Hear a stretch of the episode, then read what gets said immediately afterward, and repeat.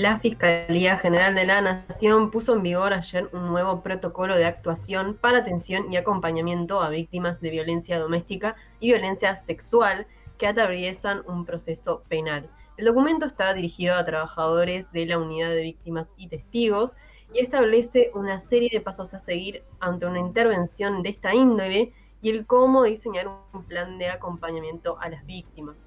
Para ahondar más en el diseño e implementación del mismo, recibimos ahora en la isla desierta a la directora de la Unidad de Víctimas y Testigos, Mariela Solari. Solari, muy buenos días, muchas gracias por tu tiempo. Camilo Salvetti y Agustina Huertas te saludan. Hola, buen día a los dos y muchas gracias por la invitación. No, a ti. Capaz que comenzar por cómo se llega a la necesidad de crear este protocolo y cómo se desarrolló, cómo fue este proceso de diseño.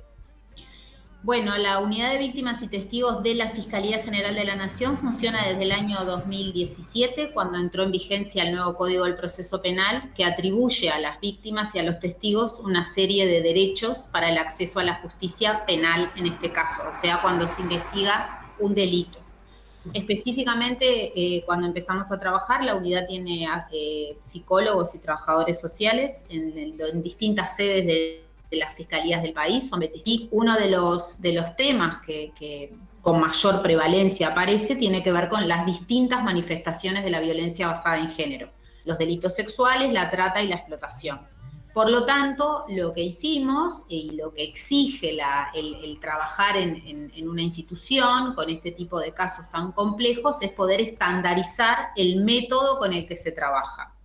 Por lo tanto, este es un servicio nuevo, por lo tanto tampoco es que se pueden reproducir o copiar cosas que se hacen en otro lugar, así que empezamos un proceso de trabajo en, el, que se fue muy riguroso levantando con los técnicos que iban acompañando a las víctimas la evidencia de cuáles eran las mejores prácticas a seguir. A partir de eso, los propios técnicos, este, eh, liderado el proceso por el equipo de dirección de la unidad, empezaron a armar los protocolos y luego de eso, en el marco de un convenio con la Facultad de Psicología, se hizo un proceso de validación. El proceso de validación, ¿qué quiere decir? Que el método que se construyó desde la unidad de víctimas, los propios técnicos en el trabajo de acompañamiento a las víctimas de este tipo de delitos, los, los profesionales y académicos de la Facultad de Psicología lo revisaron, lo pusieron a consulta de expertos académicos del exterior y nacionales. Y también hicimos un proceso de validación interna con una consulta a varios equipos fiscales que de última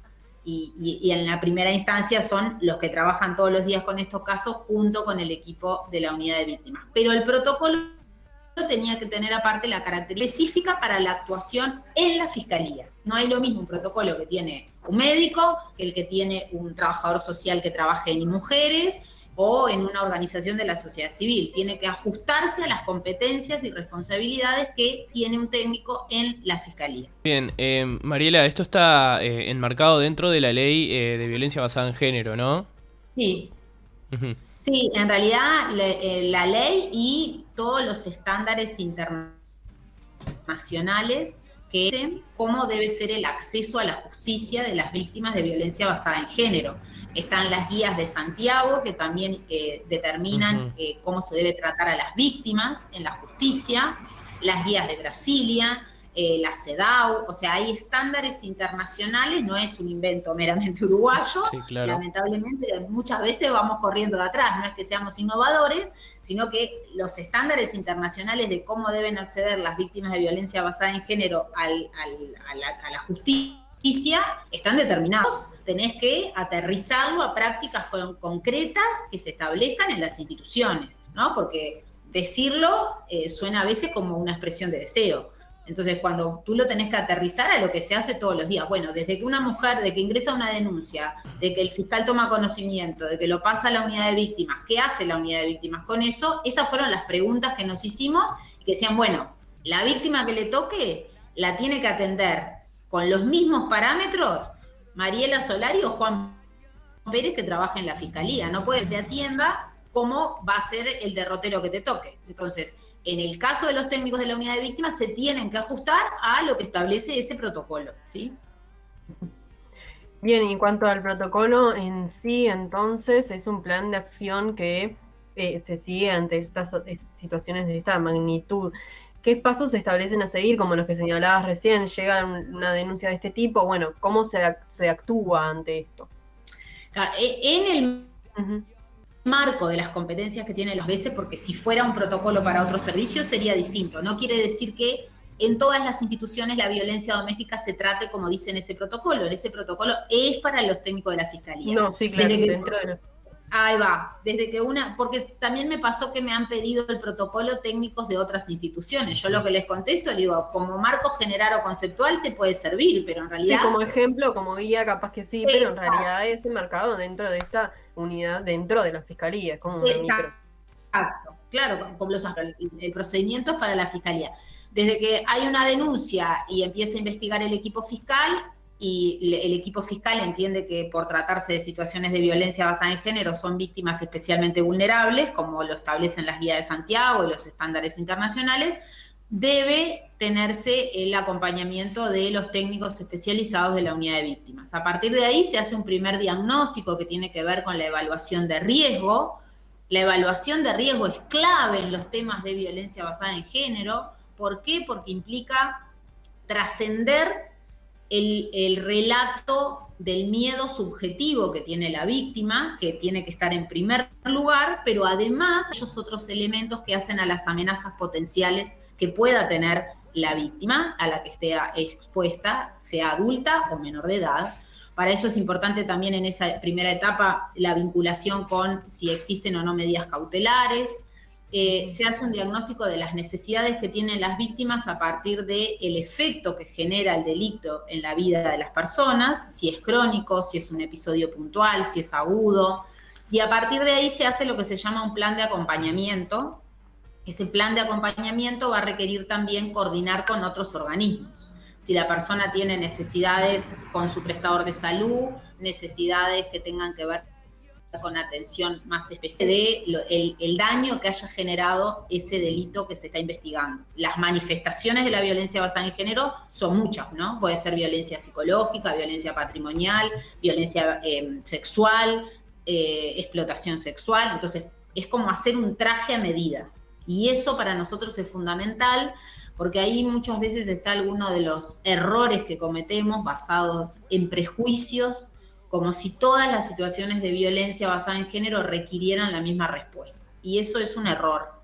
Cada situación requiere un análisis basado en determinada metodología que permita establecer la situación y cada víctima. ¿sí? Entonces, eh, después de eso está todo lo que tiene que ver el acompañamiento en las instancias judiciales. El equipo fiscal va a determinar cuál es el proceso de investigación y ahí es, por ejemplo, si hay que acompañar a la víctima a una pericia o hay que acompañarla a una declaración en una prueba anticipada. Todo eso implica eh, acompañar en el sentido psicoemocional, brindar información. Eh, la información es clave para que las víctimas mitiguen el efecto revictimizante de estar en un medio de la justicia, pasar por la policía, la fiscalía y el juzgado sí o sí te va a hacer revivir un hecho traumático por el cual tú hiciste una denuncia, ¿no? Entonces, evitar la revictimización al 0% es muy difícil, porque estés en cualquiera de esos lugares te va a recordar por qué estás. Lo que tenemos que trabajar es mitigar y llevar a la mínima expresión la situación de volver a sufrir lo que sufrió la víctima. Por lo tanto, el plan de acompañamiento tiene algunos elementos que permiten a las víctimas dar seguridad poder acceder a la justicia con todas las garantías. Porque si además de la situación vivida de violencia sentís miedo, inseguridad, te sentís intimidada en un lenguaje que no entendés lo que te estás diciendo, ni te están diciendo, ni con quién estás hablando, si es un fiscal, un juez, un defensor, no sabés con quién hablas, eso hace que la persona se retraiga y claramente su declaración no le va a permitir acceder a la justicia con todas las garantías. Entonces, por eso es tan importante eh, puntualizar eso como reitero que además es algo innovador en el sistema de justicia, porque los técnicos que históricamente trabajan en el sistema de justicia, en general en el Poder Judicial, tienen otro rol, tienen un rol de perito que, o en el caso del DAS, son los asistentes sociales que trabajan en el acompañamiento y las visitas domiciliarias que informan al juez donde determinadas situaciones. Esto es otro rol diferente. Mariela, queríamos preguntarte también eh, cómo, es que se trabajan los casos que hay niños, niñas, adolescentes involucrados también. Eh, si está previsto esto en el, en el protocolo. En los casos que hay niños, fundamentalmente hay que trabajar con los adultos de referencia de los niños. Lo que vamos a evitar es la, la sobreintervención, se llama, ¿no? Si este niño ya viene atendido por su psicólogo particular o por un psicólogo en el prestador de salud y ya habló con otros técnicos, eh, no vamos a agregar otro técnico más que atienda al niño. Lo que vamos a hacer sí es acompañar al adulto de referencia que va a acompañar a este niño. Otras veces, las instancias que tenemos con los niños es para explicarles qué es este lugar donde están acá, quiénes son las personas con las que van a hablar, si es que van a hablar, eh, por qué van a ir a otro edificio, qué hay en ese otro edificio, quiénes son, quiénes toman las decisiones, qué decisiones toman. No se habla de los hechos concretos. Eso, eso es muy importante. Porque muchas veces dicen, ah, eh, le van a, van a hablar con el niño, como me dijo un día periodista, ¿ustedes convencen a las víctimas de que son víctimas? No, no las convencemos. Nosotros lo que hacemos es un proceso de trabajo con las víctimas, de explicarles en el lugar que están, ¿no? Y en, tanto en el caso de los niños, los niños este, cuando se sienten seguros y acompañados, hay niños de 8 años, de 10 años que dicen, yo le quiero contar a un juez lo que a mí me pasó. O sea, todo bien contigo, pero yo se lo quiero contar a un juez porque no quiero que le pase a otros niños. Y para eso muestra eh, la, la, posibilidad de brindarle un espacio de confianza y seguridad en los delitos sexuales y en los delitos que implican a niños, que tienen que ver con violencia doméstica. La declaración del niño es lo último que se busca. ¿no? Porque siempre si hay otros elementos, si hay informes técnicos, si el niño ya lo relata. esto que hablábamos recién de la revictimización, no volver a... espontáneamente. Sí, perdón. ¿qué? Esto que hablábamos recién de no volver a la revictimización, no volver al hecho concreto todo el tiempo para que no se sientan eh, inseguros con capaz contarlo, seguir contándolo. Pero también hay que tener en cuenta que a veces el estándar de la prueba que se requiere en la justicia penal para probar un delito, a veces se requiere de, la declaración de un niño o de un adolescente. O a veces el niño o adolescente quiere declarar. Entonces ahí hay que brindar todas las garantías para que eso suceda, ¿no? Y en este caso, eh, en ambos casos de acompañamiento, lo que veníamos eh, dialogando, ¿cuál fue entonces el rol de la Facultad de Psicología en el desarrollo de este plan? ¿Cómo, eh, porque tiene un gran peso la psicología, lo que tú comentabas del apoyo psicoemocional. Mm. Nosotros tenemos un convenio desde que arrancó la unidad de víctimas con la Facultad de Psicología que tiene eh, tres aspectos diferentes. Uno es que hay pasantías del último año de psicología, tienen que hacer un curso, una prueba, hay todo un proceso de selección y hay algunos pasantes que hacen una práctica en la unidad de víctimas. ¿Por qué? Porque nos parece importante ir formando profesionales en este nuevo rol. Dos, un aspecto que tiene que ver con de instrumentos para la intervención que hace la unidad de víctimas, como estos protocolos. Para nosotros es muy importante que la Facultad de Psicología revise nuestras prácticas, revise la producción que hacemos desde el ámbito académico. ¿no? La Fiscalía tiene un cometido de objetividad en su intervención y para nosotros la evidencia académica nos da también ese respaldo. Y tres, la formación. La Facultad de Psicología también ha hecho varias instancias de formación a los técnicos de la unidad de víctimas en violencia sexual, en primeros auxilios psicológicos. Entonces tenemos un trabajo eh, muy en común este, con, la Facultad de Psicología que para nosotros, eh, en una política pública de estas características, habla de la necesidad de la rigurosidad, de la objetividad y de las prácticas basadas en la evidencia para nosotros eso es el estándar de calidad que, se requiere en un, servicio de la justicia. Eh, en cifras, eh, ¿cuántos casos de violencia doméstica se, atendieron en, lo que va de este año? Eh, ¿cómo, lo ven en, relación a años anteriores? La cifra no tiene que ver con el número exacto porque no lo tengo ahora. Lo que sí te voy a decir es que de los casos que atiende la unidad de víctimas, que más o menos ingresan unas 400 víctimas a la unidad, no a la fiscalía, porque a la fiscalía pueden ingresar muchas más, las que atiende la, unidad más o menos son unas 400 por mes, nuevas, eh, un 60% corresponden a víctimas de violencia basada en género. Esto es violencia doméstica, maltrato infantil, abuso sexual infantil, explotación sexual, trata de personas. Eh, el otro 40% responde a homicidios, rapiñas, eh, otro tipo de estupefacientes, víctimas de otros delitos. En el caso de violencia basada en género, además hay un programa especial que hemos armado para trabajar con los temas de femicidio eh, y con intentos de, tentativa de femicidio para eh, generar rápidamente una respuesta a los niños, porque los niños de esos que, que son parte de, esas situaciones, eh, claramente son víctimas de una, situación terrible. En 2018 también trabajamos en conjunto con el CIPIAB y con INAU para agilitar rápidamente una respuesta. Como ustedes saben, los femicidios ocurren en general en días y horarios inhábiles, fines de semana, días de noche.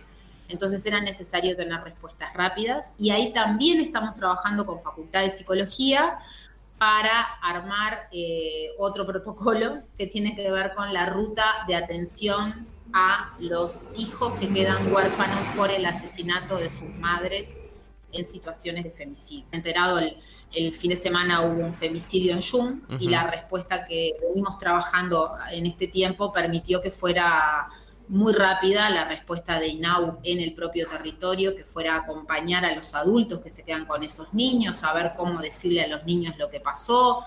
En el caso de los niños que lo, que lo vivenciaron, hay niños que les ha tocado presenciar el asesinato de su mamá en manos de su papá, es necesario dar los primeros auxilios psicológicos lo antes posible para mitigar justamente un mayor daño. Bien venimos trabajando con Facultad de Psicología.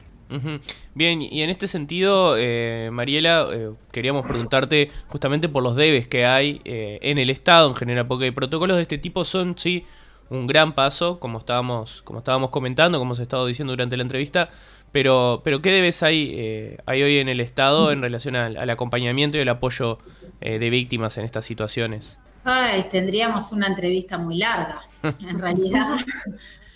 claramente los datos nos muestran que estamos haciendo muchas cosas, pero muchos debes, porque a los casos de femicidio, tentativa de femicidio, claramente no logramos activar la prevención a tiempo.